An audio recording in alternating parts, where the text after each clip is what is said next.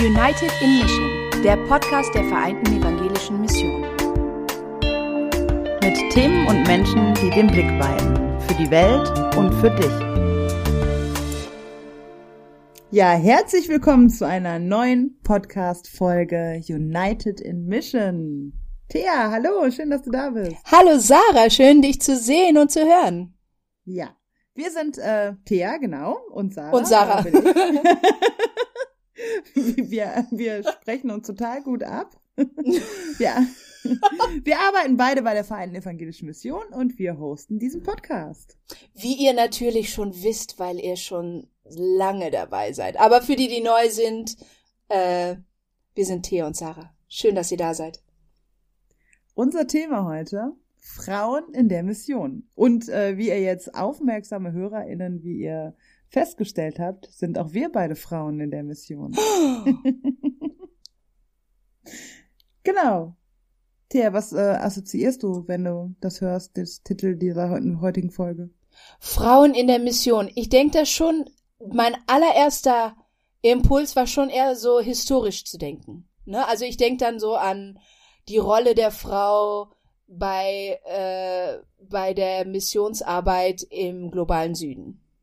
Echt? Also ich denke ja, also ich muss sagen, ich denke jetzt gerade, wir haben ja Ende April 2021 hm. und äh, die Grünen haben ihre Kanzlerkandidatin ja. letzte Woche vorgestellt. Ich denke da ja schon echt an äh, Annalena Baerbock und all das, was die Medien so daraus gemacht haben an Sexismus und Co. Frauen mit Mission. genau, also ja, weil ich mir halt so denke, so die Frauen in unserer Gesellschaft haben jetzt auch ähnliche Rollen oder werden ihnen zugeschrieben, alte klassische Rollen Bilder, wie auch eben Frauen in der Mission damals und heute aber auch noch. Ja, und bekommen halt auch so Fragen gestellt, die die Laschets und Söders und so weiter nicht so gestellt bekommen, obwohl die ja auch Väter sind. Ähm, Interessiert nur keinen. Ich habe keine Ahnung, wie viele Kinder die haben. Keine ich Ahnung. nie irgendwo gelesen. Keine Ahnung. Weiß ich nicht. Also sie ist ja auch noch jung, ne? So mit 40. Ja, jung, jung ist ja auch sowas. Oder also ich weiß nicht, kennst du das auch so aus der Kirche? Also mir wurde zum Beispiel schon ganz oft gesagt, das war also auch sowas wie was bei äh, Frau Baerbock gesagt worden ist, ähm, und das kenne ich auch, dass mir ganz oft gesagt worden ist schon, hör mal, Sarah, mit deinem Charme, da kannst mm. du doch einiges noch ja. reißen so. Also, der weibliche denke, Charme. Ja, genau, wo ich so denke, ja. Ich, kann ich noch irgendwas anderes außer nett lächeln? ja, du bringst halt in mehrer, mehr, mehrerer Hinsicht ein bisschen Farbe. Da genau, ja, das bringen wir auch noch mit da rein. Und dann auch noch so jung, ne? Also das ist auch alles so, wo du so denkst, mh, schönen Dank auch. Also ich weiß auch nicht, ob es so kirchenspezifisch ist, aber als als Mutter bekommt man da, wir sind ja auch beide junge Frauen und junge Mütter, äh, bekommt man dann auch noch äh, so die Fragen gestellt, die die Väter auch nicht so gestellt bekommen, also wie Frau Baerbock halt, ne? Also wenn du hier bist, wer passt denn dann aufs Kind auf? Also mein, mein Mann wurde diese Frage nie gestellt. Nee, genau. Also das, äh, das finde ich ist auch nochmal, das ähm, zeigt auch so ein bisschen den äh, Bogen von unserer letzten Folge mhm. zu unserer diesen Folge. Ne? Also in der letzten Folge haben wir uns ja mit dem Thema Rassismus beschäftigt und ähm, in diesem Podcast wird es ja auch um das Thema Patriarchat gehen oder das Thema Sexismus und ich finde, das ist auch nochmal, also wenn man sich so das Konstrukt oder das, das Wort Intersektionalität, also die, ähm, die Gleichzeitigkeit mehrerer Diskrimi hm. Diskriminierungsformen so anschaut, ne, dann finde ich, äh, ist das, ist das so ein bisschen die Brücke von unserem letzten zu unserem diesen Podcast. Also, dass es eben so drei große historische Unterdrückungssysteme gibt. Einmal den Kapitalismus, dann den Rassismus und dann das Patriarchat. Mhm. Und ähm, das dann gibt's natürlich noch ganz viele Subsysteme und so, über die äh, haben wir auch schon mal geredet, zum Beispiel über Homophobie bzw. Homofeindlichkeit und so. Mhm. Aber wir können eigentlich, ähm, wir können eigentlich kein Unterdrückungssystem alleine im luftleeren Raum entlarven und betrachten, weil gerade die ähm, Differenzierung zwischen diesen Unterdrückungssystemen und die Gleichzeitigkeit ist eigentlich ähm, ist eigentlich ein Muss, wenn man sich Unterdrückungssysteme und Diskriminierung betrachtet, weil ansonsten bedingt der Kampf äh, gegen das eine das Wachstum des anderen. Also man muss es eigentlich gleichzeitig betrachten und dafür haben wir auch total spannende Interviewgästinnen heute hier. Ne? Also Genau. Ja, und ich habe mich, das habe ich mich auch gefragt, so in Vorbereitung auf heute. Ähm, wenn wir sagen, dass es keine rassismusfreien Räume gibt, auch in der Mission, auch in der Kirche nicht, ist das vielleicht auch so, kann man das gleich auch über Sexismus sagen? Gibt es Räume in der Kirche, in der Gesellschaft, in der Mission, die frei sind von patriarchalischem Denken? Also äh, und und ist das äh, welches davon ist äh, das größere Tabu sozusagen? Ne? Also mhm. äh, ich habe manchmal das Gefühl, dass man sich vielleicht eher damit auseinandersetzt, also mit mit rassismuskritischen Themen eher auseinandersetzen möchte, als mit der Frage, ob wir auch wirklich, ja, sind wir schon gendergerecht? Mhm, ähm, ja. Also, ne, also ich habe zum Beispiel auch ähm, ich hatte mir den, den Atlas zur Gleichstellung von Frauen und Männern in der evangelischen Kirche in Deutschland, hat, hat mir uns ja angeschaut. Der ist 2015 erschienen. Mittlerweile gibt es ein Tabellenband mit aktuellen Zahlen aus 2020. Und ähm, also was sich da zeigt, ist halt ähnlich wie in der Wirtschaft und in der Politik. Je höher die in der Hierarchie, desto kleiner wird der Frauenanteil. Ja, also sprich in den Presbyterien äh, und in gemeindeleitenden Gremien äh, bestehen im, die bestehen im Schnitt noch circa zur Hälfte aus Frauen, ja. Auch die Kreissynoden, mhm. aber der Frauenanteil nimmt da schon ab in den Kirchenleitungen und da sind die Männer schon deutlich in der Mehrheit. Und das lässt sich auch auf andere Mitgliedskirchen in der VEM übertragen. Ja, in der VEM gibt es eine einzige Frau an der obersten Spitze einer Mitgliedskirche. Ja, in der EKD sind es drei von zwanzig. Also das mhm. ist ja nicht repräsentativ für die Zahl der Gemeindemitglieder, wo der Frauenanteil oft bei mindestens 50 Prozent liegt. Ja, oder auch im Pfarramt, ne? Also ja. wo es äh, mittlerweile ja auch irgendwie, ich kenne die Zahlen ja nicht ganz genau, aber es gibt ja fast äh, gleich viele Pfarrerinnen wie Pfarrer. Mhm. Also genau, ja, ja. Und das ist auch, also ich habe hier nochmal diese Festschrift äh, der Evangelischen Kirche im Rheinland vor mir liegen, also 40 mhm. Jahre Gleichstellung von Frauen und Männern im Pfarramt, ähm, Pionierinnen im Pfarramt wird's genannt. Also ich finde alleine der Begriff ist schon so, ne?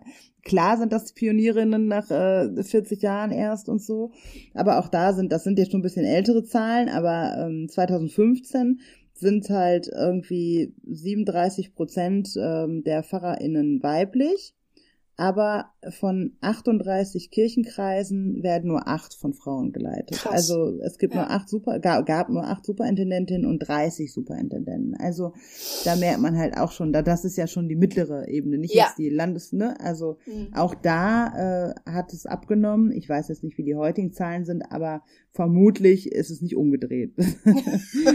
nee, das vermute ich ja. Genau, ja, das ist auf jeden Fall ein spannendes Thema und dazu haben wir auch spannende Gästinnen heute. Also wir haben die Steffi zuerst im Interview. Mit Steffi haben wir auch schon, haben wir, also die Interviews, die haben wir schon geführt. Für, mhm. müssen wir auch mal transparent Spoiler machen. Alert. Der, den Anfang, den nehmen wir immer als letztes auf. also Steffi ist äh, in der Schwesternschaft der VM. Was das genau ist und warum das kein veraltetes System ist, das werden wir von ihr hören. Genau. Und dann haben wir noch äh, Mika und Elisabeth. Äh, die beiden arbeiten und leben und studieren in Deutschland und äh, genau sind auch mit der VEM hier in Deutschland unterwegs, kommen aber aus Tansania und Indonesien. Genau, also drei spannende Frauen aus drei unterschiedlichen Regionen mit drei unterschiedlichen Diskriminierungserfahrungen. Ihr dürft gespannt sein. Genau.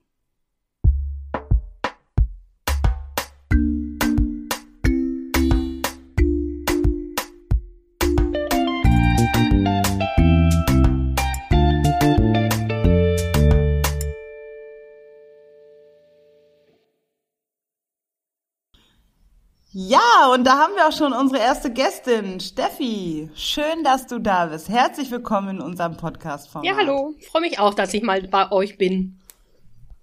Ja, wir freuen uns wirklich sehr. Also, äh, liebe Zuhörerinnen und Zuhörer, die Steffi Franz ist eine ehemalige Kollegin von uns in der VEM, schon lange mit der VEM verbunden, war sowohl in Deutschland als auch in Tansania für die VEM tätig und ist jetzt Gemeindepfarrerin in Mettmann und Leiterin, äh, Mitglied im Leitungskreis der Schwesterngemeinschaft der VEM. Herzlich willkommen. Viel schon gemacht und bist viel mit uns verbunden, Steffi. Jetzt haben wir auch schon eine Menge ähm, Fakten und Daten gehört, aber was ist dir denn wichtig? Was sind so drei Dinge, wo du sagen würdest, das sollten unsere HörerInnen jetzt von dir wissen?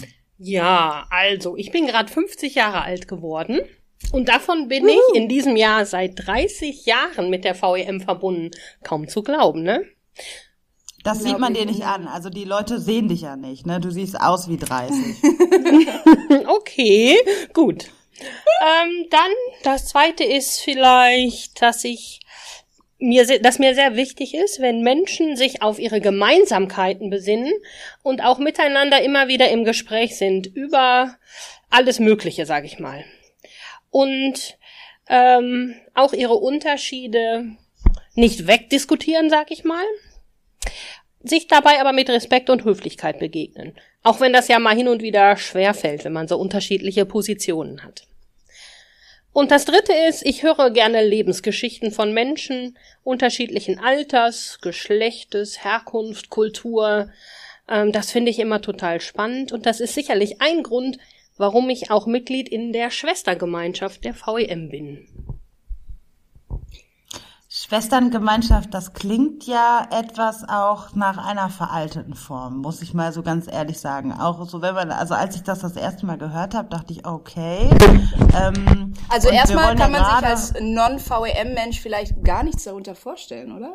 Schwester ja, das stimmt, das stimmt. Vielleicht genau, genau, gut, ja, dass du das sagst. Also zum einen vielleicht mal so die äh, grobe Struktur, was ist das eigentlich? Ähm, und dann als zweite Frage, es geht ja heute um Frauen in der Mission und deswegen haben wir dich ja auch als Vorsitzende der Schwesterngemeinschaft auch eingeladen. Aber vielleicht gleich dann hinten dran auch die Frage, ist dieses Modell noch aktuell und gerade du auch als emanzipierte Frau, ähm, du bist Vorsitzende dort. Wie, wie kriegst du das so vereinbart? Aber fang erst mal an zu erklären in so drei Sätzen. Ja, ich wollte gerade sagen, das ist ja ähm, jetzt eine Menge, was ich mir merken muss. Also zum einen ist die Schwesterngemeinschaft ein du hattest erst gefragt, ist das nicht was Altertümliches? Bei Schwesterngemeinschaft stellt man sich ja Nonnen oder Diakonissen mit Häubchen vor. So war das auch am Anfang. Ich sag mal, die Schwesterngemeinschaft ist zu einer ganz bestimmten Zeit gegründet worden, und zwar im 19. Jahrhundert, und zu einem ganz bestimmten Zweck. Und das sage ich mal, dass sich da sehr viele Frauen gefunden haben oder es als eine Möglichkeit gesehen haben, unverheiratet einen sinnvollen Dienst im Leben zu tun oder unabhängig von Vater oder Mann äh, das Leben zu gestalten. Denn im 19. Jahrhundert waren Frauen einfach äh, Besitz des Vaters oder des Ehemannes. Und diese Schwestergemeinschaft war dann auch eine Möglichkeit der Mission, unverheiratete Frauen auszusenden was durchaus äh, umstritten war, sage ich mal. Diese Möglichkeit, Frau, also wirklich Frauen, die jetzt nicht Missionarsehefrauen waren, auszu, auszusenden. Für mich ist es eigentlich eine starke Form der Emanzipation. Auch wenn Schwestern oft auch heute noch sozusagen ein bisschen belächelt werden, das sind doch so Frauen, die dienen und also nicht so die starken also sie sehen aus, als wären sie nicht die starken Personen der Geschichte. Aber das wird den Frauen auf gar keinen Fall gerecht. Also den Schwestern, die ich auch noch kennengelernt habe oder auch eben den alten Geschichten. Ähm, das waren einfach Frauen, die ihre Arbeit getan haben und nicht so laut darüber geredet haben. Und so eine Gemeinschaft, was für mich wichtig ist, ist auch etwas, was trägt und hält. Die Schwesterngemeinschaft oder Schwesternschaft der VEM ist eine, ja, Fürbittgemeinschaft sozusagen. Wir fühlen uns miteinander verbunden. Wir wohnen nicht in, wir haben jetzt kein Haus sozusagen, wo wir alle zusammen wohnen, sondern sind verstreut in Deutschland. Wir sind sehr unterschiedlich, nicht nur vom Alter, auch von unseren theologischen Einstellungen her, von unseren Berufen, von Ärztinnen, Gemeindehelferinnen, Pfarrerinnen, äh, Bibelfrauen, ähm, ja, ähm, also ganz, ganz unterschiedlich. Wir beten füreinander, wir sind aber eben auch verbunden mit und durch die Arbeit der VEM und beten für die Kirchen und die Mitarbeitenden in den Kirchen und den Menschen. Das Bewusstsein, dass Frauen für mich beten, an mich denken, hat mir schon durch so manche Durststrecke auch geholfen. Jetzt habe ich die anderen Fragen vergessen, die du gestellt hast. nee, das, äh, das, das wurde schon irgendwie, das hast du ja so mit einfließen okay. lassen. Ja. Also, ähm, vielen Dank, das war, fand ich total schön, auch diese Beschreibung von einer Gemeinschaft, ähm, von Frauen, von Menschen, die füreinander beten und auch für die Kirchen beten. Ähm, ich glaube, da ist auch eine unglaubliche Kraft ähm, dahinter. Aber ähm, was ich spannend fand, du bist gerade auch ein bisschen auf die Geschichte der Schwesterngemeinschaft eingegangen und ähm, historisch betrachtet, ähm, was so ihre Rolle war. Ähm, aber wenn man sich die Missionsgeschichte generell so anschaut, sieht man ja vor allem Männer. Man sieht die Missionare, man sieht die Missionsdirektoren und so weiter und so fort. Äh, aber ähm, Frauen waren ja auch eigentlich immer beteiligt an der Missionsarbeit, früher ähm, und heute. Als Missionars, äh, als mitausreisende Ehefrauen, ähm, wie sie so genannt wurden, als äh, Schwestern, äh, ja, die Missionars-Ehefrauen. Wie war denn, ja, welche Rolle haben die Frauen denn in der Missionsarbeit im globalen Süden gespielt? Also ich sag mal, zuerst sehen wir natürlich die Geschichte von Männern, weil die natürlich aufgeschrieben wurde von Männern. Also auch die Beginne waren ja einfach eine sehr äh, dominierte, männerdominierte Zeit. Wie ich schon sagte, auch die Aussendung der Schwestern war umstritten. Also unsere erste Schwester war Hester Needham, eine Frau aus England, die den Ruf in die Mission verspürte, wie man das so früher sagte, und die hat ihre Reise sogar selbst finanziert. 1889 ist sie ausgereist. Und dann folgten 1891 zwei deutsche Schwestern, es waren Diakonissen aus Kaiserswerth. Also eigentlich ist die Geschichte sehr geprägt von Frauen, denn man stellte in den Missionsgebieten, sage ich mir jetzt mal so, nenne ich mal so, fest, dass die Männer gar nicht so einen leichten Zugang kriegten zu den Menschen vor Ort. Du hast die Missionsfrauen schon angesprochen. Es gibt ein sehr interessantes Buch von der Basler Missions, das heißt die Missionsbräute. Da geht es um die Geschichte der Missionarsfrauen, denn viele wurden verschickt sozusagen. Auch in der rheinischen Mission war es üblich, dass die jungen Männer erstmal unverheiratet ausreisten äh, oder zumindest ihre Ausbildung noch unverheiratet machten. Und dann wurden oft Frauen gesucht und den Männern geschickt. Also arrangierte Ehen quasi. Ja, durchaus. Und wenn eine Frau verstarb im Kindbett oder ja, also ne, an einer Krankheit, dann kam es durchaus vor, dass dann eine nächste Frau geschickt wurde. Weil irgendjemand musste sich ja dann auch um die Missionarskinder kümmern. Die Missionarsfrauen hatten aber auch die Aufgabe, sozusagen mit den Frauen vor Ort äh, zu arbeiten, hatten aber durch dann nicht so viel Zeit für, weil sie ja auch dem Mann den Rücken frei halten musste, sozusagen, mit den Haushaltssachen. Das gibt, das gibt's heute nee, ja gar nicht. Ach, überhaupt gar nicht völlig mhm. veraltet. Wir reden wirklich über Strukturen aus dem vorletzten ja, Jahrhundert. Ja, ja, ja, genau. Ähm, die Missionsschwestern hatten es da ein bisschen einfacher als die Missionarsfrauen, denke ich, weil sie unabhängiger waren. Was ich ähm, es gibt ganz spannende Geschichten auch und es gab mal eine Arbeitsgruppe Frauen in der Mission, die sich mit den Frauengeschichten auseinandergesetzt haben und kleine Hefte mit Lebensgeschichten rausgegeben haben, einzelner Schwestern und Missionarsfrauen. Was ich ganz spannend finde, ist, dass es durchaus auch Briefe an die Missionsleitung gab von Missionaren, in der drin stand, dass sie um Versetzung an einen Ort ohne Schwestern gebeten haben. Denn die Schwestern vor Ort waren halt äh, selbstständig, haben auch sehr bestimmt ihre Arbeit gemacht und ließen sich die Konkurrenz ja, genau. quasi nicht vor der eigenen Haustür genau. haben wollen. Mhm. Konkurrenz war auch damals so wie heute immer noch ist immer noch ein großes Thema. Ja. Jetzt habe ich den Faden verloren, wie immer. Das ist überhaupt nicht schlimm. Wir nehmen den Faden wieder auf. Das ist ja schon, ich habe ja jetzt so, äh, so Seitenhiebe gemacht, ne, mit so Kommentaren. Das ist zum einen natürlich ähm, kann man so historisch dann darüber sprechen, aber manches ist ja auch bis heute gegeben. Also gerade finde ich so in der Pandemie die sogenannte Care-Arbeit bleibt häufig an Frauen hängen und ähm, das ist ja auch das, was Frauen, äh, was du beschrieben hast. Ne? Die Männer äh, mussten arbeiten und die Frauen haben quasi die Care-Arbeit geleistet, um den Männern den Rücken frei zu halten. Das sind ähm, zum einen natürlich so veraltete Rollenmuster, aber die gibt's ja durchaus auch heute immer noch. Nun hat die VEM sich aber ja auch verändert. Ähm, wir feiern dieses Jahr ja 25 Jahre ähm, internationale Gemeinschaft von Kirchen. Heißt, ähm, die VEM ist ja eigentlich gar nicht mehr so eine klassische Missionsgesellschaft oder nicht eigentlich, ist sie nicht mehr, sondern eben eine Gemeinschaft von Kirchen, wo sich Kirchen aus Asien, Afrika und Deutschland ähm, auf Augenhöhe begegnen und auch auf Augenhöhe die ganze Organisation gestalten, von der Leitung bis zur Basis.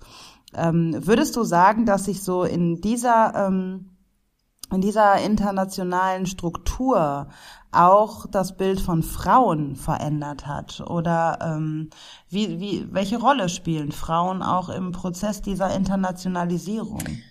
Also da hat es sicherlich ganz große Veränderungen gegeben. Zu Beginn gab es noch viele Programme zum Empowerment of Women. Ich weiß immer nicht, wie man das sagt. Also um Frauen zu stärken, auch Frauen auszubilden. Es gab oder es gibt ja immer noch die Tendenz, dass wenn es internationale Programme gibt, dass Männer äh, vorrangig geschickt werden in diese Programme. Aber ähm, schon seit Beginn gibt es eigentlich eine sehr starke Frauenquote. Auch die Vollversammlung der VEM wurde am Anfang sehr stark quotiert. Also es gab eine, ne, wie viel Männer, wie viel Frauen, wie viel Laien, wie viel und Laieninnen und Theologinnen und äh, auch wie viel äh, Jugendliche Delegierte aus den Kirchen teilnehmen sollten. Und es gab so eine Steigerung. Ich glaube, auf der Vollversammlung 2000 sollten es zumindest 40, 60 äh, Delegierte äh, in der Balance sein. Ich erinnere mich so genau daran, weil in der deutschen Delegation das nämlich nicht der Fall war und es da großen Streit gab.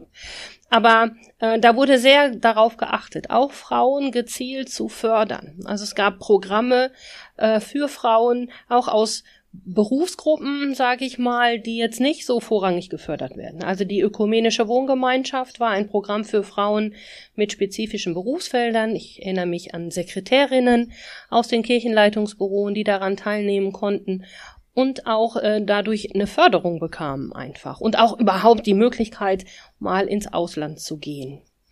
Diese Programme haben sich auch mit der Zeit gewandelt, weil ja auch sich die Kirchen und die Ausbildung auch von Frauen äh, verändert hat. Also heute gibt es in, äh, ja, ich würde fast sagen, in allen Kirchen einfach, oder ist das Bewusstsein gewachsen, dass Mädchen eine gute Schulausbildung haben müssen oder sollten. Und dass das ähm, gut ist. Wir finden in allen Kirchen an vielen Stellen engagierte Frauen, auch die, Vollversam äh, die Vollversammlung der Frauen oder die, die Versammlung der Frauen vor den Vollversammlungen ähm, ist doch immer stärker, auch immer, wird immer deutlicher in dem, was sie fordern. Wenn ich das vergleiche, wenn ich, ich glaube, bei der letzten Asi asiatischen äh, Vorfall, Vorkonsultation der Frauen haben die hinterher eine unglaublich deutliche Performance in der Versammlung abgeliefert, was ich mir nicht vorstellen, hätte vorstellen können vor 20 Jahren zum Beispiel. Also ähm, Frauen äh, werden lauter oder sind lauter geworden und äh, selbstbewusster, treten selbstbewusster aus, auf in der VEM. Nun sagst du, du redest von einer äh, Vorkonsultation für Frauen und äh, die Schwesternschaft. Ähm, haben, brauchen Männer sowas eigentlich nicht? Oder würdest du sagen, das täte vielleicht Männern auch ganz gut? Aber sowas gibt's ja nicht. Es gibt keine Vorkonsultation für Männer. Es gibt keine, es gibt keine äh, Brüder, Brüder Brüdergemeinschaft. Alleine beim, alleine beim Namen läuft's Brüdergemeinschaft. den Rücken. Ja, es gibt keine Brüdergemeinschaft, genau. Also ähm, Wäre es vielleicht an der Zeit, dass es sowas auch für Männer gibt? Was meinst du? Also es gibt durchaus Brüdergemeinschaften, nur nicht innerhalb der VEM, sage ich mal. Ah. Okay. Mhm. Äh, Vorkonsultation für Männer gibt es tatsächlich nicht. Was es aber gibt und was ich schön finde, ist, dass es auch immer mehr Seminare gibt für Männer und Frauen zusammen, die aber zum Beispiel das Thema Gender aufnehmen. Also Irene Giersang, eure Kollegin in der Frauenarbeit, die ähm, versucht es schon, dass, dass das eben nicht mehr so trennend ist, sondern dass es jetzt auch zusammengeführt wird und dass Männer und Frauen sich gleichermaßen an dem an den Themen beteiligen. Denn äh, Gender ist nicht nur Frauensache quasi. Genau. Und auch ich sag mal auch Emanzipation ist ja nicht nur Frauensache. Ähm, als so könnten wir den Podcast nennen, dann den Titel. Ja. ja. Als ich studierte in Marburg zum Beispiel, gab es einen Lehrauftrag feministische Theologie, zu dem aber Männer nicht zugelassen waren. Das fand ich immer sehr schräg, weil wie soll ich denn meine Gedanken weiterbringen, wenn die, um die es auch geht, das davon nichts hören oder nichts lernen können? Ich denke, das ist ganz wichtig, dass Männer und Frauen eben zusammenarbeiten ähm, und da auch also gemeinsam den Weg gehen. Ich glaube, beides ist wichtig. Ne? Ich glaube, viele Frauen schätzen auch äh, diese Safe Spaces oder diese diese Räume, ähm, wo sie unter sich, wo sie unter sich sein können. Ich merke das auch bei VEM mhm. äh, Begegnungen, äh, dass das schon auch sehr geschätzt wird und häufig ähm, ja, dass sie das in der VEM finden und anders, was sie anderswo nicht so haben, nämlich wirklich eine Möglichkeit auch äh, ja, Safe Spaces werden das, glaube ich, genannt bei uns in der VM. Ne? Aber ähm, ja, also und aber Männer es ist trotzdem, ja ich glaube, das eine, was du sagtest, das kommt wirklich noch zu wenig. Ne? Also Gender, Gendergerechtigkeit, Genderfragen und so weiter wird immer noch als Frauensache angesehen. Und ähm, ähm, und genau, wir, wir müssen auch miteinander reden, wenn wir wirklich was verändern wollen. Na, und in vielen Kirchen ähm, gibt es ja auch äh, Safer Spaces für Männer, die heißen da nicht so, die heißen dann häufig einfach Leitungstreffen. ja, wahrscheinlich. Aber ich würde gerne noch eins, was anderes aufgreifen. Erstmal von der, von Thea, von dir. Ähm, dass Genderfragen als Frauenfragen gesehen werden. Das finde ich nämlich zum Beispiel ganz schlecht, dass das auch auseinander, äh, ausgespielt wird gegeneinander. Ach, wir brauchen jetzt keine Frauenarbeit mehr, äh, wir gendern jetzt alles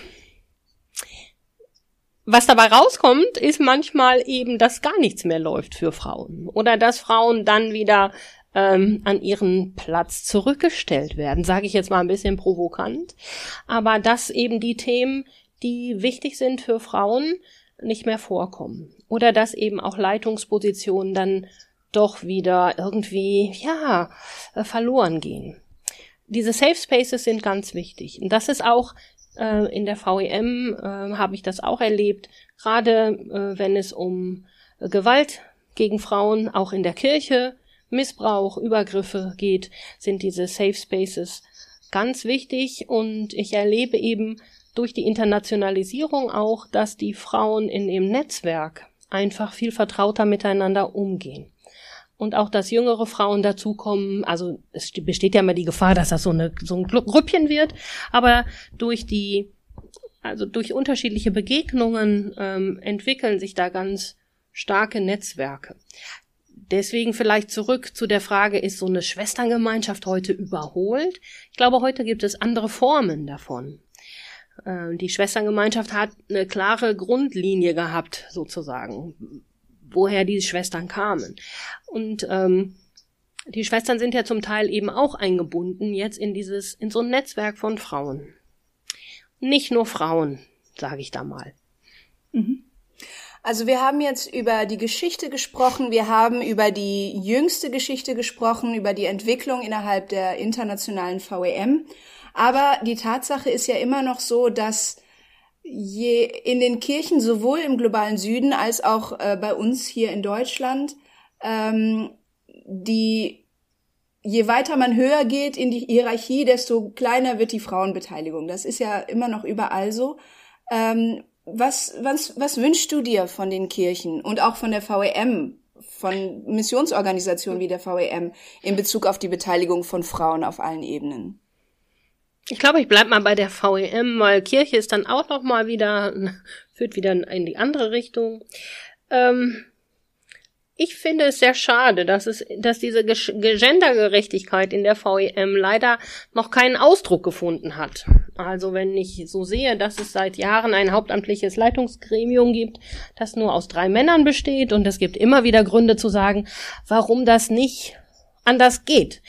Und es sind drei Männer aus Deutschland. Also sogar die Internationalisierung der VEM wird dort nicht abgebildet, was ich sehr schade finde. Ich wünsche mir, dass die Beteiligung von Frauen wirklich als Bereicherung und nicht als Konkurrenz wahrgenommen wird. Das ist, glaube ich, das größte Problem, die, die Konkurrenz untereinander. Dass auch eine andere Art von Leitung und Umgang mit Menschen wertgeschätzt wird. Denn das glaube ich auch, dass Frauen nochmal einen anderen Aspekt mit reinbringen. Was bereichernd, ne, sage ich immer, bereichernd werden könnte. Aber im Grunde genommen wünsche ich mir eben, dass wir als Menschen, egal wo wir herkommen, welches Geschlecht wir haben oder was auch immer uns unterscheidet, mit Gaben und Fähigkeiten wahrgenommen werden, mit dem, was uns ausmacht, was wir einbringen können und dass Kirche und VEM in ihren Strukturen eine Vielfalt dieser Gaben nutzt zum Wohle der Gemeinschaft, zum Wohle anderer.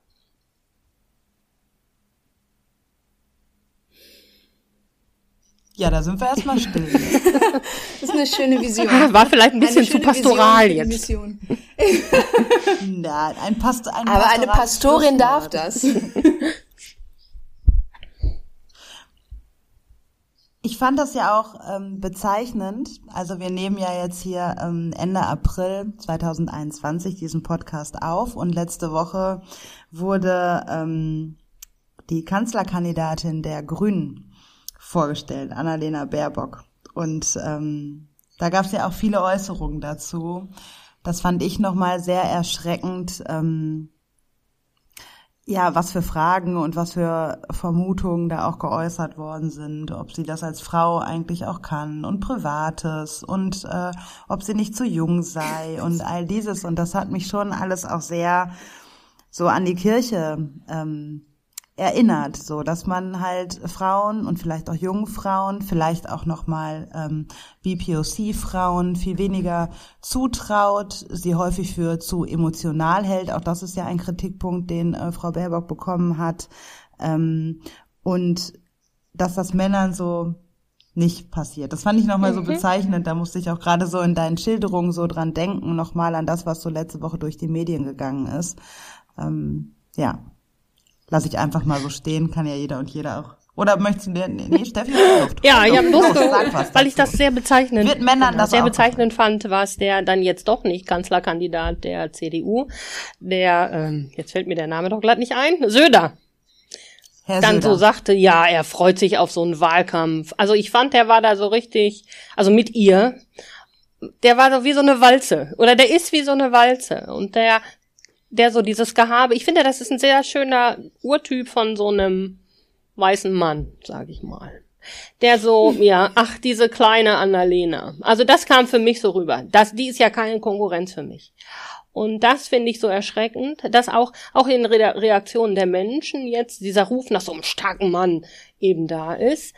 Ähm, er hat es ja jetzt nicht geschafft. Ähm, aber das finde ich ist, eigentlich ist das ein super Beispiel für immer noch leider für das Verhältnis zwischen Männern und Frauen. Hm. Ja, genau. Also dass direkt so in diese Kampfposition mhm. gegangen wird, das verhindert ja auch den Dialog. Genau. Ne? Also einen ernsthaften Dialog auf Augenhöhe, der kann ja so nicht äh, passieren, wenn der Mann kalte Füße bekommt, direkt in Angriffsposition geht, sich selber angegriffen fühlt und ähm, und die Frau vielleicht auch häufig, also das, das ist auch so was, was ich beobachte, dass Frauen natürlich auch häufig in Kampfpositionen gehen, aber das, das machen sie ja auch nicht, weil sie emotionaler sind, sondern weil sie auch ihre Erfahrungen mitbringen. Also es ist ja wirklich so ein, ähm, ein, ein Teufelskreis, der da so ähm, entstanden ist und wo wir, glaube ich, einfach, also das sehe ich auch bei dem Thema Rassismus und Kirche, wir müssen da auch gucken, wie können wir dialogfähig werden, auch ähm, aus unserem Glauben heraus. Also eigentlich bietet uns ja ähm, auch unser Glaube und äh, die Bibel bieten uns ja Ideen, wie wir dialogfähig sein können. Und ähm, auch in Bezug auf Genderfragen sollten wir uns vielleicht daran auch ähm, ja nochmal erinnern. War auch schon pastoral jetzt, ne? Ja. So ein bisschen, nicht schlecht, oder? Kann nicht schlecht sein. Ja, ja kann ich auch. Gut, ich glaube, das war ein sehr spannendes, ich weiß, das, das war ein sehr spannendes Gespräch, liebe Steffi. Aber wir haben noch weitere Gästinnen, die wir auch noch zu Wort äh, kommen lassen wollen. Wir danken dir vor allem für deine für deine Offenheit, dass du wirklich ähm, da ganz unverblümt und ungeniert uns ähm, ja auch Kritik äh, mit auf den Weg gegeben hast, offen von deinen Erfahrungen berichtet hast, von deinen Ansichten. Das äh, bereichert uns und unsere HörerInnen. Vielen ja, Dank. Ja, gerne. Vielen Dank. Ja, tschüss.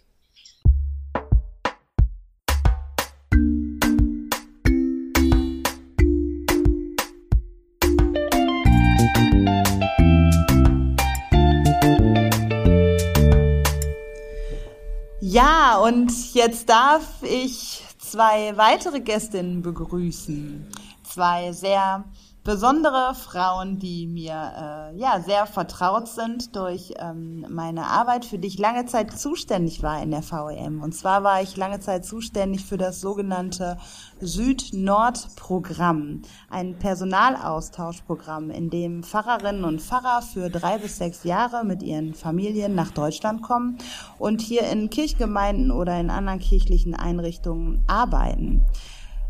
Das Stichwort Familie beim Thema Frauen ist da vielleicht ganz ähm, treffend, denn es gibt eben auch unterschiedliche ähm, Familienkonstellationen, wer auch den Vertrag hat, wer arbeitet und wer nicht. Und deswegen bin ich ganz froh, dass wir heute eine Frau begrüßen dürfen, die quasi die Vertragspartnerin sozusagen ist, die Pfarrerin, die hier arbeitet und mit einem sogenannten mitausreisenden Ehemann nach Deutschland gekommen ist und eine Frau, die als mitausreisende Ehefrau nach Deutschland gekommen ist. Ziemliche sperrige Begriffe, die ähm, vielleicht auch was beschreiben, was es gar nicht mehr so gibt. Ich darf als erstes begrüßen Elisabeth Bukwimba aus Tansania. Es ist schön, dass du da bist, Elisabeth. Elisabeth ist Juristin. Dankeschön. Sie hat, ähm, ja, wir freuen uns sehr. Ich freue mich ganz besonders, du, dass wir uns auch endlich mal wiedersehen. Elisabeth ist ähm, Juristin und hat im Außenministerium in Tansania gearbeitet. Ihr Mann David ist Pfarrer in der lutherischen, lutherischen Kirche in Tansania und ist jetzt für sechs Jahre in Siegen Gemeindepfarrer. Die beiden sind mit ihren beiden Kindern, die in der Grundschule und im Kindergarten sind, 2019 im März nach Deutschland gekommen. Und ähm, ja, Elisabeth, du studierst jetzt hier nebenbei in Deutschland, wirst aber wahrscheinlich auch häufig als die klassische Fahrfrau wahrgenommen. Aber bevor wir tief ins Thema einsteigen, würde ich dich einmal bitten, dass du drei Dinge mit uns teilst, wo du meinst, das sollten unsere HörerInnen noch von dir wissen. Dankeschön, Sarah.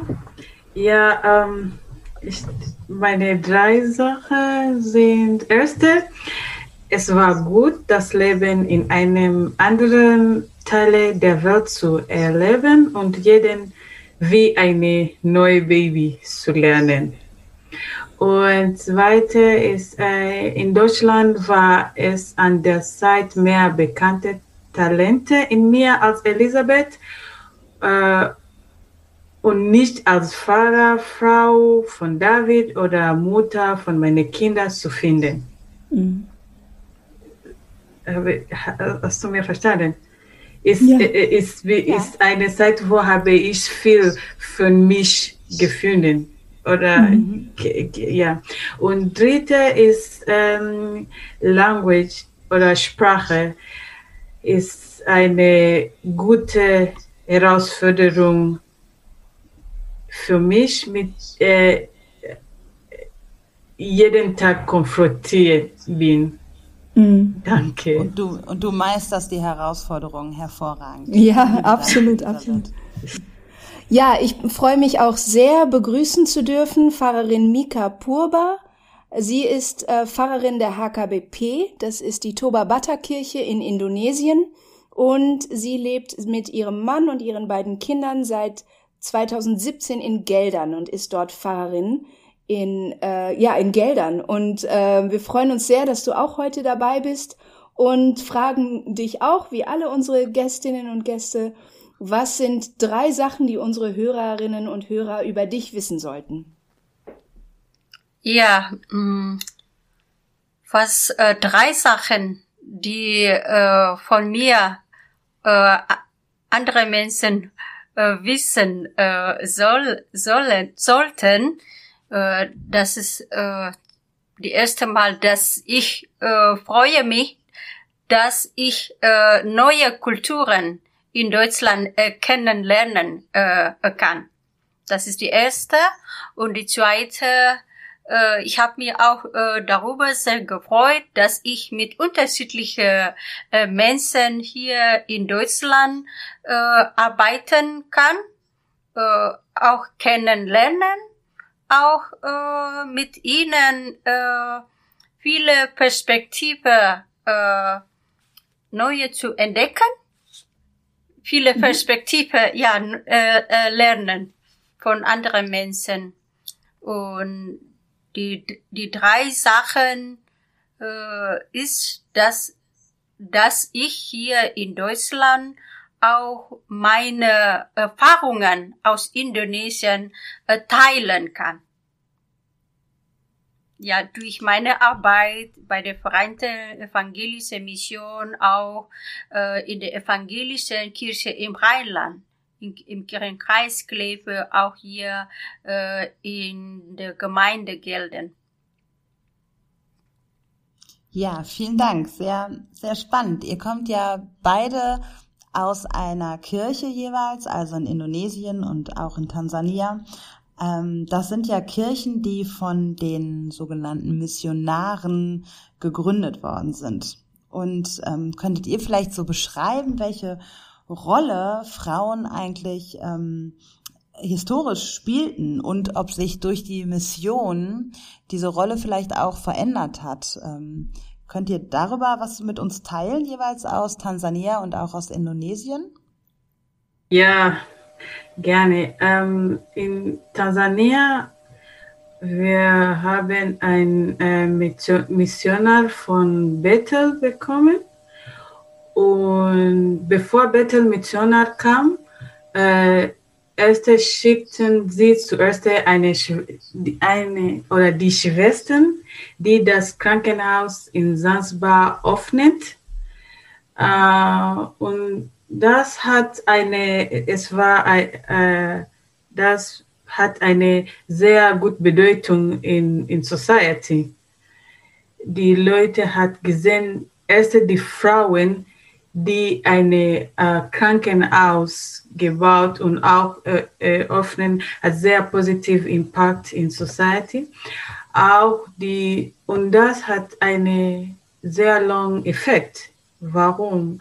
Weil die lutherische äh, Kirche in Tansania war die erste Kirche, die Frauen als Pastorinnen ordiniert dies gibt äh, und dies gibt äh, Frauen die Möglichkeit, Führungspersönlichkeit zu werden und die Bedürfnisse von Frauen bekannt zu machen. Zum Beispiel ähm, ähm, Binti Mama. Äh, die ist ein Projekt, wo die junge Mädchen, die Mama, äh, junge Mama sind, kann da viel äh, lernen. Wir haben auch äh, Mkusa Schule, ist eine Sekundarschule für Mädchen. Auch wir haben Upendo, heißt Upendo bedeutet Lebenszentrum. Äh, da auch äh, viel äh, junge Frauen und andere Frauen, die Karriere äh, äh, die hat keine Karriere, die kann da eine Karriere lernen und auch hat, dies hat sehr äh, positiv Impact in, in unsere Gesellschaft oder Society. Ja. Ja. Mhm. Gesellschaft war richtig. Ja. ja. ja. So für mich, das war meine, that is how I see mhm. they, they contributed. Mhm. Ja. Und, und bei euch, Mika, in Indonesien, wie sieht das da aus?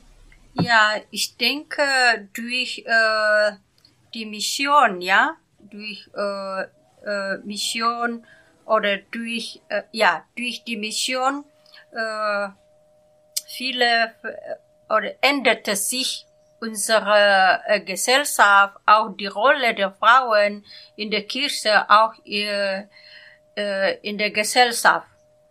Äh, ja, aus unseren Kulturen, lange Kulturen ist die, die Rolle der Frauen nicht so wichtig in der Gesellschaft, auch in der Kirche.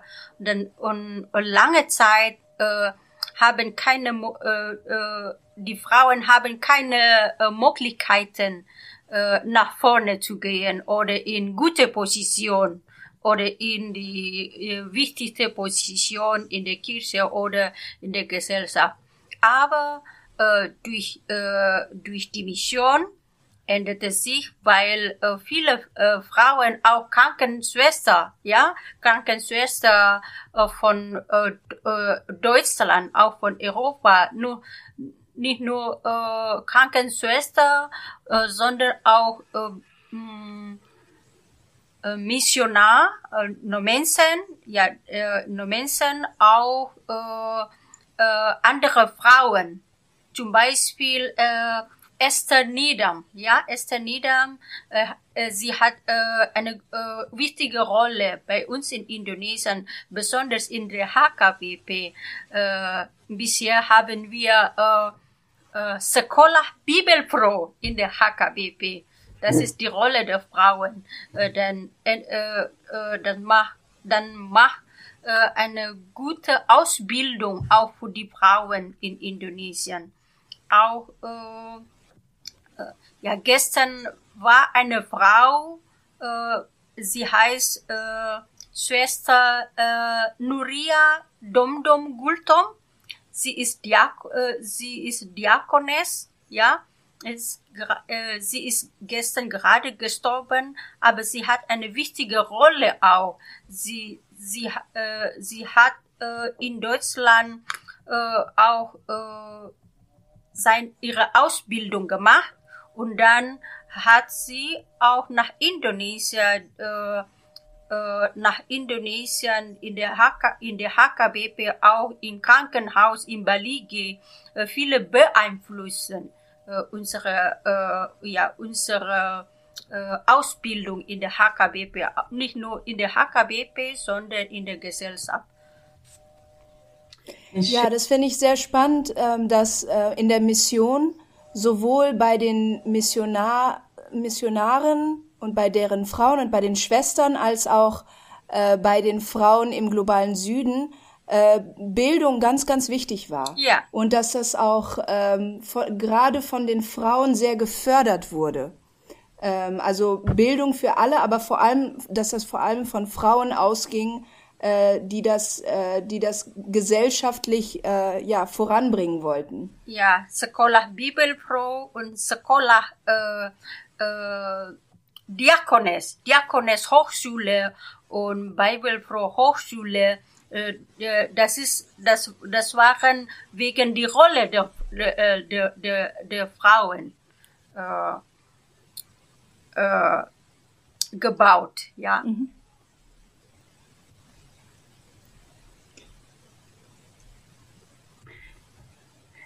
Ähm, ich möchte mehr eine Punkt, aber ich, äh, äh, aber ich, äh, I have remembered. Mhm. Äh, andere, andere, andere Punkt ist, äh, wir haben viele äh, Evangelist, äh, Evangelist Frauen in unserer Kirche. Und, Evangelistinnen. Ja, und auch Parish Workers. Mhm, Gemeinde, ich würde sagen, das sind so äh, Gemeindepädagoginnen. Ja, sie meistens sind Frauen. So du kannst sehen, dass die viele Frauen in äh, eine äh, in Kirche arbeiten. Aber auch, wir haben zum Beispiel in unserer Eastern Coast Diocese äh, mehrere Mal äh, Film äh, oder in äh, oder äh, sometimes jemand von zum Beispiel VM bekommen, zum Beispiel äh, Pfarrerin Stefan, die hat in Mboa, in Mkusa-Schule, die Mädchenschule, gearbeitet. Für mich finde ich sehr schön, weil die, die junge Mädchen got Inspiration dass die kann auch in andere Länder gehen, die kann äh, äh, äh self-confident.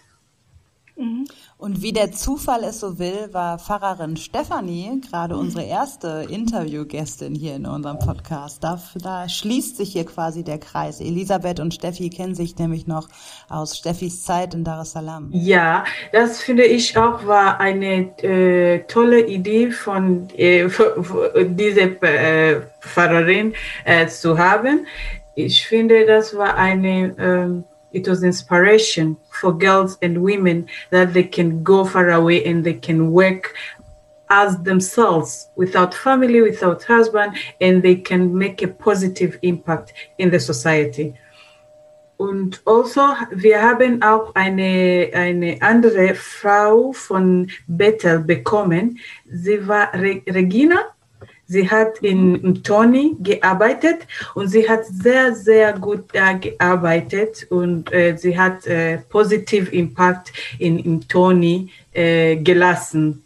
So, ich finde auch, äh, we got uh, knowledge Transfer, nicht nur Missionar als äh, für Bibelunterricht, aber auch äh, äh, Knowledge, which has helped, hat ge, gehelf, äh, geholfen in society uh, and transfer the society from one point to another. Mhm aber auch ähm, die Rolle der Frau nochmal ganz anders wahrzunehmen. Ne? Also Steffi und Regine waren ja beides auch Frauen, die ähm, alleine als Frau, als berufstätige Frau nach Tansania gekommen sind. Ne? Das, ähm, wenn ich das jetzt so richtig verstanden habe, meinst du auch, dass ähm, dass das natürlich auch eine, ein Vorbild, äh, vorbildliche Funktion hat für, für Mädchen, für junge Frauen zu sehen, hey, ich kann auch als Frau dies und das machen. Das ist ja wahrscheinlich genauso, Elisabeth, wenn wir mal ehrlich sind, du bist so bescheiden, aber auch wenn Frau, wenn junge Mädchen und Frauen dich sehen, was machst du? Also als, als Frau im Außenministerium, als Juristin zu arbeiten, stelle ich mir jetzt, die so in meiner kleinen kirchlichen Blase sitzt, auch ziemlich herausfordernd vor. Also, ähm, und da auch zu sehen, ja, das, das kann man als Frau auch schaffen. Das ist ja auch wichtig, um die nachfolgende Generation auch zu prägen und solche Rollenbilder auch, also zu durchbrechen, so die klassischen alten Rollenbilder und da auch als Frau ganz bewusst eine Rolle einzunehmen, um anderen jüngeren Frauen und Mädchen ähm, eine Identifikation zu bieten. Und im, im, im, wenn wir über Identifikation sprechen, ähm, finde ich es auch sehr wichtig, ähm, zu sagen, ja, es äh, war sehr inspirierend und es war ähm, ein tolles Vorbild für Mädchen und Frauen zu sehen. Hier sind Frauen, die machen ihr eigenes Ding. Mhm. Ähm, aber ich glaube, es ist noch wichtiger, wenn Mädchen und Frauen sehen, da ist jemand, die sieht so aus wie ich. Mhm. Und äh, sie, ähm, und äh, sie hat es geschafft und äh, sie ähm, ist unabhängig und sie kann, wenn sie will, kann sie ähm, auch eine Karriere haben und äh, das machen, was sie möchte. Ähm, also ich glaube, diese Vorbildfunktion habt ihr auch. Ähm, ja, ja, bei uns in Indonesien, ja, heut, äh, heute feiern wir in Indonesien einen äh, besonderen Tag für Frauen. Kartini-Tag, ja, wir nennen das Kartini-Tag, äh, Kartini Day, ja, weil äh, Kartini ist eine inspir inspirieren, äh, inspirierende Frau, äh, Frau, die äh, äh, die Frauen in Indonesien äh, zu einer guten Ausbildung äh, gefordert, ja, äh, äh gefordert hat. Äh, er hat, äh, ja, Kartini ist ein Symbol für eine Auf, äh, Aufweckung der Frauen in der Gesellschaft in Indonesien, dass die Frau, dass die Frauen äh, in wichtige Rolle in der Gesellschaft äh, sollte sein, dass Frauen auch äh, für eine äh, äh, ein Recht für Ausbildung äh, haben soll, das ist äh, die wir von äh, Cartini gelernt äh, haben. Ja. Wir haben uns natürlich, wir haben uns natürlich extra diesen Tag aus. Ja, ja, Tag, um ja. ja, das ist ein besonderer Tag für Frauen. Wie wichtig ist, dass Frauen in der Gesellschaft äh, ihre Idee zu, zu, zu, zu teilen und auch mhm. äh, ja ihre Rolle auch zu, zu zeigen, dass Frauen ja. auch wichtig in der, äh, in der Gesellschaft ist. Aber jetzt wollen wir noch mal auf euch zurückkommen. Ähm, ihr, ihr lebt jetzt in Deutschland. Ihr hattet ähm, in, in, euren, in euren Heimatländern ganz andere ähm, Aufgaben. Und, ähm, und jetzt seid ihr hier. Wie unterscheidet sich eure, euer Alltag? Ähm, wie sieht euer Beitrag aus in dieser, in, in dieser missionarischen Aufgabe, die ihr jetzt habt?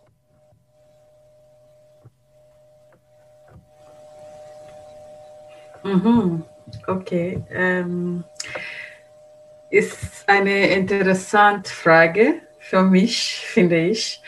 Ähm, aber ich, ich kann äh, probieren, kurz zu, zu mhm. sein, weil es eine lange Thema für mich ist, sehr lang.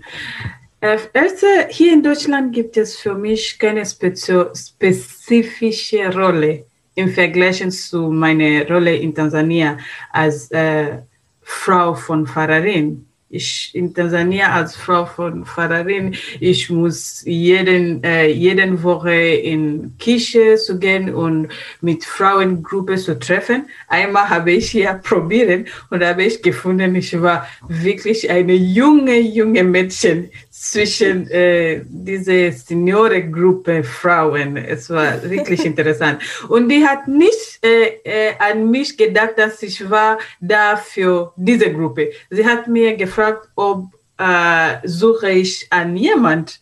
Und da habe ich gesagt, nein, nein, ich bin hier für äh, äh, Frauengruppe. Aber ähm, und auch äh, zum Beispiel in, ähm, in Tansania für ähm,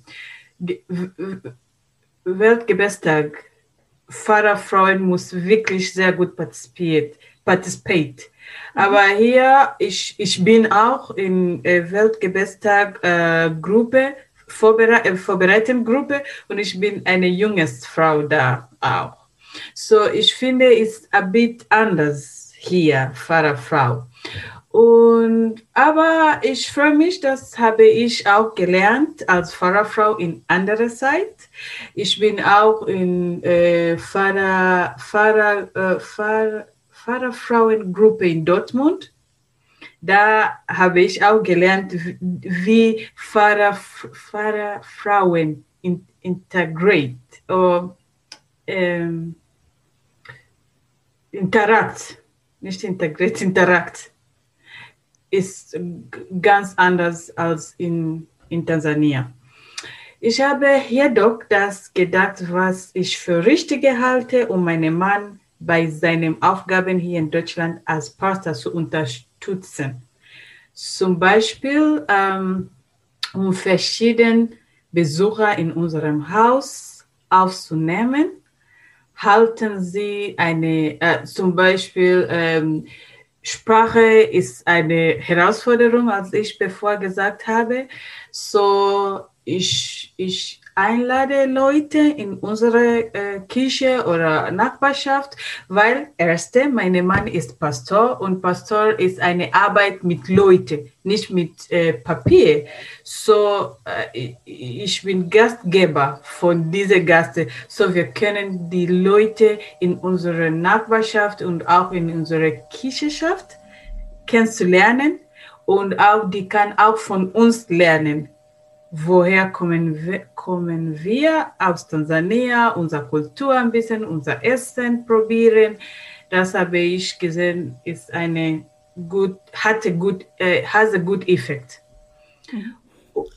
Nun ähm, würde ich mal die steile Behauptung aufstellen, dass dieses klassische Fahrfrauenbild auch noch bis vor 20 Jahren, und das ist, glaube ich, großzügig sogar, auch noch ähm, in Deutschland so vertreten war. Von daher ähm, würde ich tatsächlich sagen, das unterscheidet sich gar nicht so sehr von dem Fahrfrauenbild, was ich noch hatte, als ich Kind war zum Beispiel. Also da gab es schon auch noch so diese klassischen Fahrfrauen, wie du sie beschreibst. Aber nun warst du ja in Tansania gar nicht nur die klassische Fahrfrau, du warst ja auch also so von außen betrachtet. Wenn ich jetzt höre, Juristin im Außenministerium und Manngemeindepfarrer oder Pfarrer an einer Schule, wie dein Mann ja in Tansania war, dann wirkst, dann würde ich eher so, ich so als naive Kirchenfrau so sagen, boah, das, was die Elisabeth gemacht hat, das war ja viel erfolgreicher, viel größer, viel wichtiger. Ich weiß, dass man sowas nicht miteinander bewerten kann und soll. Das ist jetzt natürlich auch ein bisschen plakativ gemeint, aber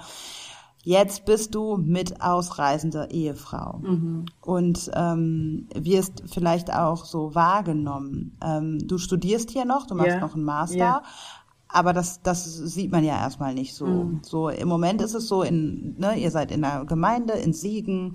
Die Gemeinde nimmt dich wahrscheinlich schon eher so, würde ich jetzt behaupten, als die Fahrfrau wahr. Wie ist das denn für dich jetzt plötzlich in dieser ganz anderen Rolle zu stecken? Das ist ja schon auch nochmal ein Riesenunterschied für dich persönlich, mhm. aber auch für euch als Familie. Ähm, äh, ich habe noch etwas. Ähm, ja. Ich, ich, ich, halte, äh, ich halte auch Sie eine Präsentation über Frauen oder über, über Tansania in verschiedenen Kirchen und, und ich auch äh, unter, unterrichte Swahili in Partnerschaftsgruppe. So ich, ich, ich gucke nochmal, was kann ich tun in Kirche, in supporting my husband. Das ist one Teil. Aber ich bin auch eine, ähm, ich finde auch äh, sehr interessant, habe ich auch gelernt, es war auch sehr interessant zu sehen, wie afrikanische Frauen in diese Teil in der Welt, in andere Welt ähm, how can I say it? It has been interesting to see how people in another world portray afrikanische women. Mhm. Hast du mir verstanden? Mhm. Ja. ja. wie afrikanische Frauen gesehen oder dargestellt werden, mhm. wie das Bild von ja, afrikanischen ja. Frauen ist. Mhm. Weil äh, ich habe in many in Filmen mit Leuten treffen oder äh, unterhalten und die hat andere Bilder äh, für afrikanische Frau. Die fragt mir, wie viele Kinder hast du? Die, die denkst, dass ich habe vielleicht viele Kinder, ich habe keine Bild, ich muss nur zu Hause kochen, ich kenne oder äh, keine wirklich äh, äh, besondere Sache. Ich bin nur eine ganz, äh, eine sehr old Frau. Hausfrau. Äh, wirklich Hausfrau, aber nicht, nicht, nicht nur Hausfrau, aber äh, Hausfrau ohne Bild. Mhm. Bildung. Ohne Bildung. Oder ohne Karriere. Mhm. Und das ist, finde ich, sehr total interessant, weil ich habe nicht gedacht, die Leute kann in andere äh, äh, Leute, die kenne ich, sehen, ohne Fragen. Ja. Die hat schon ein Bild im Kopf und die, die möchte die, die, die denkst, vielleicht kann ich so sagen, die denkst, die kenne oder die weiß alle über dich. Ja. Mhm. Und wenn du möchtest etwas erklären und äh, etwas sagen, die sind, mm, okay, ist sehr interessant. Und einmal habe ich mit jemandem getroffen und habe ich gesagt, ich habe ähm, bekannte Namen hier in Europa äh, gesagt, äh, von Konische in, in Großbritannien. Und die hat gesagt, oh, sehr interessant, du hast schon diese gelernt über die konische äh, Familie. Da habe ich gesagt, hey, das ist normal. Man kann in ganzer Welt e-, etwas lernen oder sehen oder lesen. So ist ist nicht sehr einfach, weil die Leute hat schon eine Judgment für, für mhm. dich. Hast du mir verstanden? Ja. Ja. ja. Vorurteile. People don't uh, people don't give you time to show them mhm. who you are. They have already your picture and they have already your judgment. Ja. Ja, also du steckst quasi schon in der Schublade drin, bevor du überhaupt zu Wort kommen mhm. kannst. Mhm. Mhm. Und Vielleicht Mikafuba kann weiter sagen. Ich spreche viel, Entschuldigung. Nein, das ist super, das dafür sind wir hier. ja, Mika, was sind deine, was geht dir gerade durch den Kopf? Was sind deine Gedanken dazu? Ja, meine Arbeit in Indonesien und in Deutschland ist nicht allzu unterschiedlich, ja, weil ich in Indonesien schon vor und nach der Heirat aktiv gearbeitet habe und als ich später einen Arbeitsvertrag in Deutschland erhielt, gab es keinen äh, signifikanten äh, Unterschied in meiner Rolle. Der Unterschied ist, dass mein Mann und ich beide in der Vergangenheit Vollzeit gearbeitet, äh, gearbeitet haben. Jeder hatte jeden Dienst während jetzt in Deutschland nur ich Vollzeit arbeite und mein Mann mehr Zeit zu Hause verbrachte, um Hausarbeiten zu erledigen. Ja, in Deutschland habe ich viel gelernt, abgesehen davon, dass ich eine aktive äh, Frau bin, muss ich auch meine Rollen als Pastorin, Ehefrau und Mutter ausbalancieren. Ja, was ja gerade so in der Pandemie auch eine große Herausforderung äh, für mhm. uns alle als Mütter. Wir sind ja, ja, wir sind ja alle vier Mütter, die wir hier Stelle ich mal so fest. Ja. Und äh, ich glaube, wir haben das, das habt ihr gerade nicht gesehen, aber als Mika das gesagt hat, nickten wir alle, weil wir das, glaube ich, alle sehr gut nachempfinden können. Die Balance zu aber finden ist eine Herausforderung für, für viele.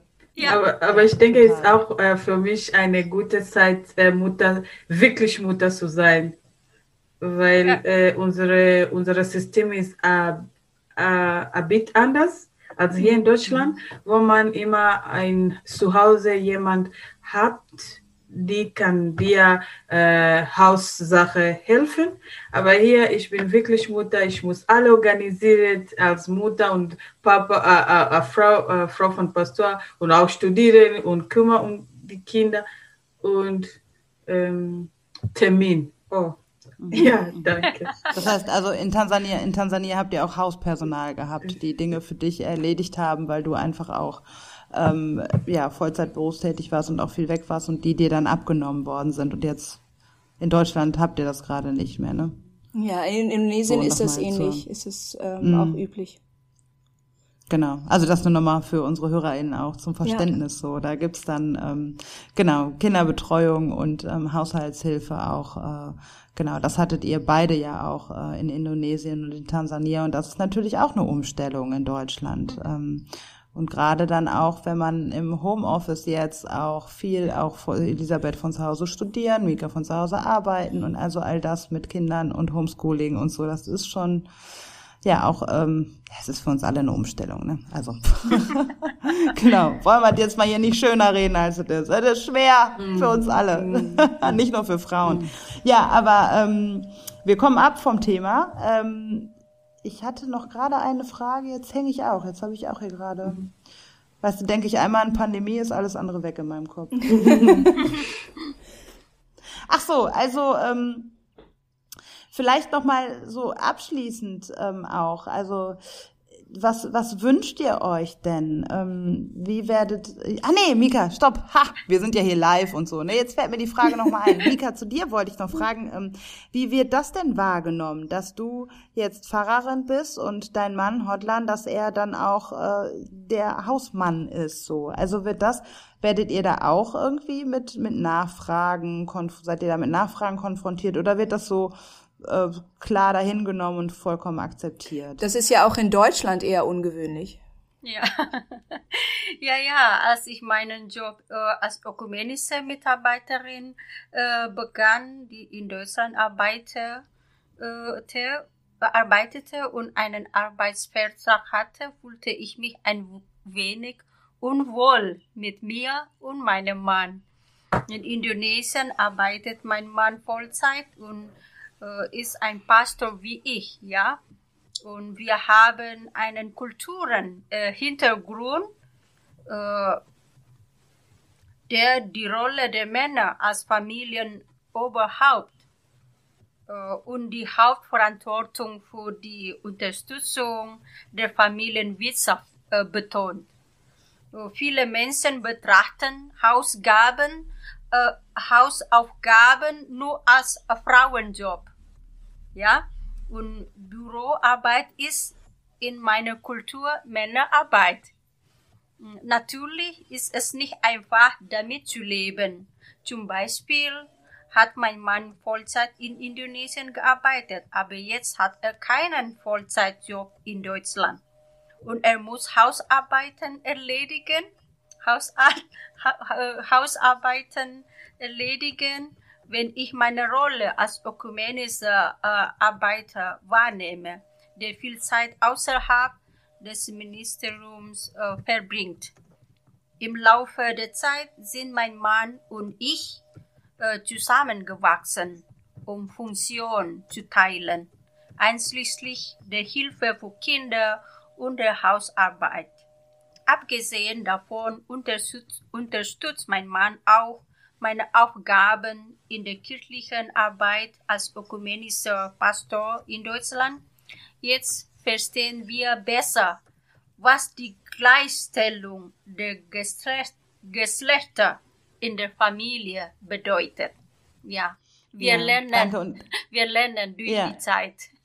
Und nicht nur, und nicht nur als in der Familie, sondern auch in der Gemeinde. Also das kann ich vielleicht mal sagen. Ich erlebe dich, Mika und Hotlan, ich erlebe euch als unglaublich gutes Team. Also wie ihr auftretet so in dem, was ihr in der Gemeinde macht. Ihr habt jetzt gerade so ein, ähm, so ein Video produziert Ja. auf YouTube mit, mit der Gemeinde auch und im Kirchenkreis und ähm, wie ihr auch äh, so mit den Kindern, wie ich euch ähm, erlebe, wie ihr da auch miteinander funktioniert und als Team agiert. Also wenn ich das so mir erlauben darf, so als Außenstehende, das mal so zu sehen und auch mal für unsere HörerInnen so, ähm, so, so deutlich zu machen und deutlich zu sagen, ich glaube, dass, ähm, du hast das ja jetzt auch gerade angerissen, ne? das war auch eine Entwicklung für euch als Paar und das ist natürlich auch ähm, eine Herausforderung, die sich aber auch also die auch das Positive mit sich hat, nochmal so klassische Rollen dann vielleicht auch zu hinterfragen. Ne? Also welche, welche Rolle hat denn eigentlich wer in einer Beziehung? Also was haben wir so internalisiert? Was nehmen wir eigentlich so,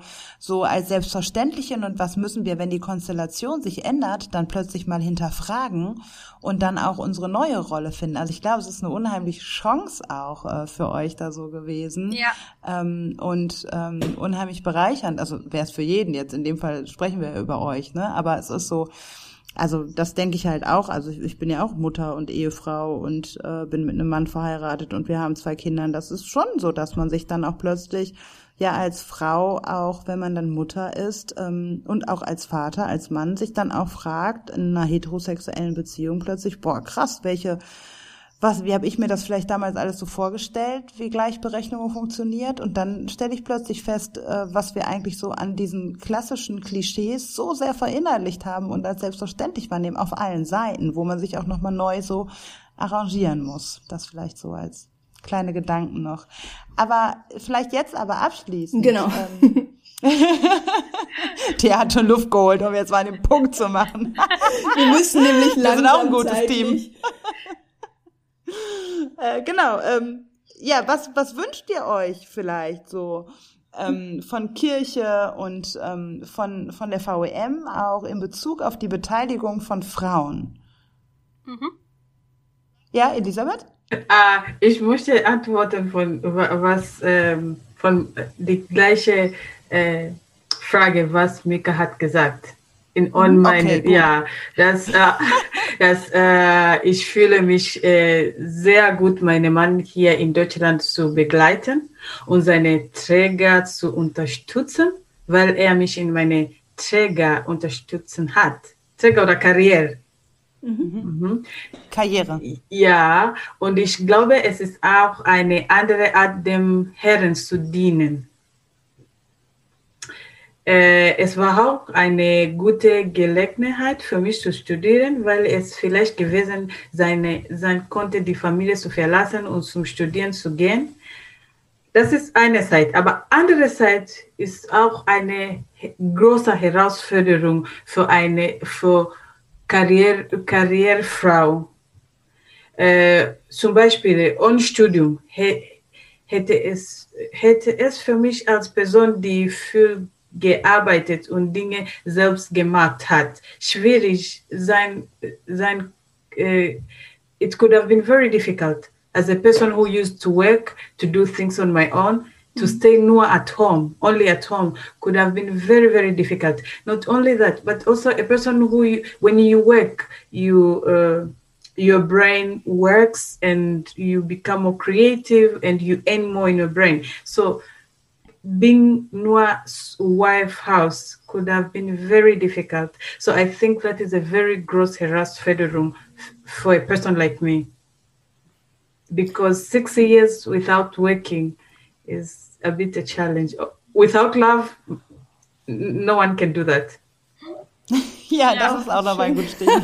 Ohne Liebe könnte das keiner Ja. tun. Ja, das stimmt. Ja. Und das finde ich auch, also auch bei euch finde ich, äh, da habe ich ja jetzt auch schon äh, ein paar Mal gesagt, finde ich das so beeindruckend, so wie sich da die Rollen geändert haben und wie gut ihr das meistert und wie gut ihr euch als als Team versteht und da auch ähm, im Teamwork so unterwegs seid, ne? Auch das mh, dass, dass du das Studium machst und die Zeit ja auch jetzt nicht, du sagst immer, äh, du bist Hausfrau, aber es bist du ja, also ich meine, du machst einen du machst einen Jura-Master. Das macht man ja auch nicht so nebenbei, äh, während man ein Kind im Homeschooling hat und so. Also, ne, und dein Mann in der Gemeinde ja auch gerade in Pandemiezeiten auch gefragt ist. So, also ich meine, das ist ja auch schon eine Herausforderung und ähm, genau. So, jetzt noch mal einen letzten Anlauf hier. Frag, stell du mal die Frage, vielleicht wird sie von dir beantwortet. Vielleicht, vielleicht stelle ich sie jetzt mal. Ähm, so, äh, wir müssen langsam leider zum Schluss kommen, aber eine Sache wollen wir wirklich noch von euch wissen. Ähm, als Frauen, die ähm, sehr erfolgreich sind und äh, als Frauen, die auch Einblicke habt in eure Kirche, in die VEM, in die Gesellschaft in Indonesien und Tansania, aber auch in Deutschland. Was wünscht ihr euch von den Kirchen? Was wünscht ihr euch von Organisationen wie der VEM äh, in Bezug auf die Beteiligung von Frauen? Warum ist es wichtig, dass Frauen in, auf allen Ebenen vertreten sind? Ja, ich denke, die Vertretung von Frauen in verschiedenen Funktionen auf alle Ebenen der Kirche ist von wesentlicher äh, Bedeutung, dass sie, dass sie ein Beweis für die absolute äh, Gleichstellung von Männern und Frauen sein wird. Wir müssen zugeben, dass die Kirche, die in einer sehr patriarchalischen traditionell, äh, Tra Tradition aufgewachsen ist, immer noch nicht genügend Platz für Frauen äh, bot. Wir sehen, dass der Prozent, äh, Prozentsatz der Frauenvertretung in, in der, ihren Funktionen in der Gesellschaft und auf allen Ebenen der Kirche immer noch nicht ausgewogen ist ja, ich sehe, dass die Vertretung von, von Frauen in ihren Rollen in der Gesellschaft und auf allen Ebenen der Kirche immer noch nicht verhältnismäßig ist. Obwohl äh, schriftliche äh, Regeln für die Gleichstellung von Männern und Frauen existieren, müssen die Qualifikationen von Frauen oft doppelt so hoch sein wie die eines neu anerkannten äh, Mannes in einer Gemeinde oder Kirche. Äh, natürlich hoffe ich, dass Frauen in der Gesellschaft und in der Kirche sich weiterhin ausrüsten und ihre Qualität verbessern, damit Frauen auch äh, die, Geme äh, die Gemeinde und die Kirche maßgeblich äh, beeinflussen können. Und zuletzt, ich wünsche mir, dass Kirchen und Missionorganisationen wie die VM mehr Raum und Möglichkeiten bieten und sogar die Beteiligung von Frauen unterstützen können, um sich aktiv zu beteiligen. Und ich hoffe, dass Kirchen und Missionorganisationen Frauenideen zur Forderung von Kirche und Missionorganisationen erhalten, einschließlich der Unterstützung von Frauen in der einflussreichen Positionen in Organisationen. Vielen Dank. Amen, Schwester. Amen. äh, für mich, äh, ich denke, äh, Frauen sind Menschen wie Männer mit dem gleichen Rechten und Pflichten in der Kirche und von unserem Herrn Jesus Christus. Auch sie, die Mehrheit in der, in der Kirche haben, sollten sie sich auch an den, der Entscheidungsfindung beteiligen. Uh, und von äh, Kirche und Mission Organizations, ich, äh, ich wollte ähm, äh, weiter Projekt zum Stärken von Frauen. In Swahili-Sprache sagen wir, when you educate a woman, you have educated society. Ich weiß es nicht auf, auf Deutsch. Wenn du eine, ähm, eine Frau bildest, ähm, dann bildest du eine, also dann geht Bildung in die ganze Gesellschaft über. Ja, ich finde sehr, sehr wichtige und auch in diese und Streamline Frauenagenda mehr stärken zum Beispiel in Top-Managements, in Kirche und auch in Mission Organizations like VWM, the Top, Top Management. Ich denke, wir müssen Frauen sehen auch, weil sie sind auch in der Kirche und auch in der Mission und sind viel. So for uh, for the better future of women in the church and the mission organization, women should also participate in the high ranks of management in order to have positive impact for both of them. Danke.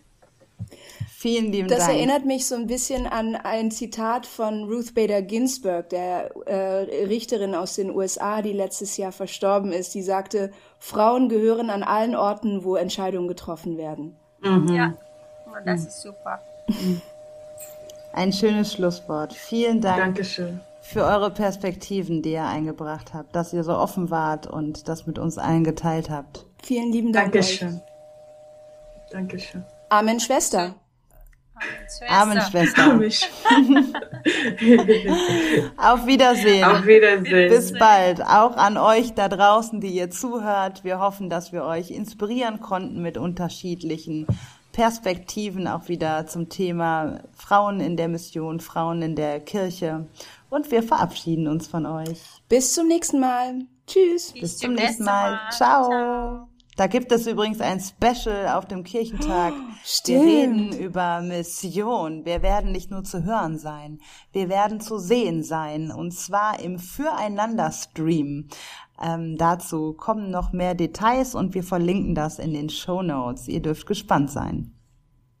Tschö. Tschüss! Wir hoffen, die heutige Folge hat dir gefallen und zum Weiterdenken und Nachfragen angeregt. Falls ihr Fragen an uns habt oder uns Feedback geben wollt, freuen wir uns sehr darüber auf Instagram at United in Mission oder per E-Mail an podcast.vemission.org. Weitere Infos über uns erhaltet ihr auf unserer Homepage www.vemission.org oder auch auf unseren Social Media Kanälen, die ihr dort alle findet. Mit dem Podcast wollen wir Kirche und Ökumene zu euch nach Hause bringen. Wenn du das für eine gute Idee hältst und uns unterstützen willst darin, dann empfehle uns gerne weiter. Zum Beispiel, indem du auf Instagram oder Facebook von dem Podcast berichtest und deine Gedanken zum Thema teilst. Danke für eure Unterstützung und fürs Reinhören und vor allem für all die Menschen, die den Podcast inhaltlich und persönlich mit Beiträgen bereichern. Bis dahin mit den besten Grüßen von der VEM.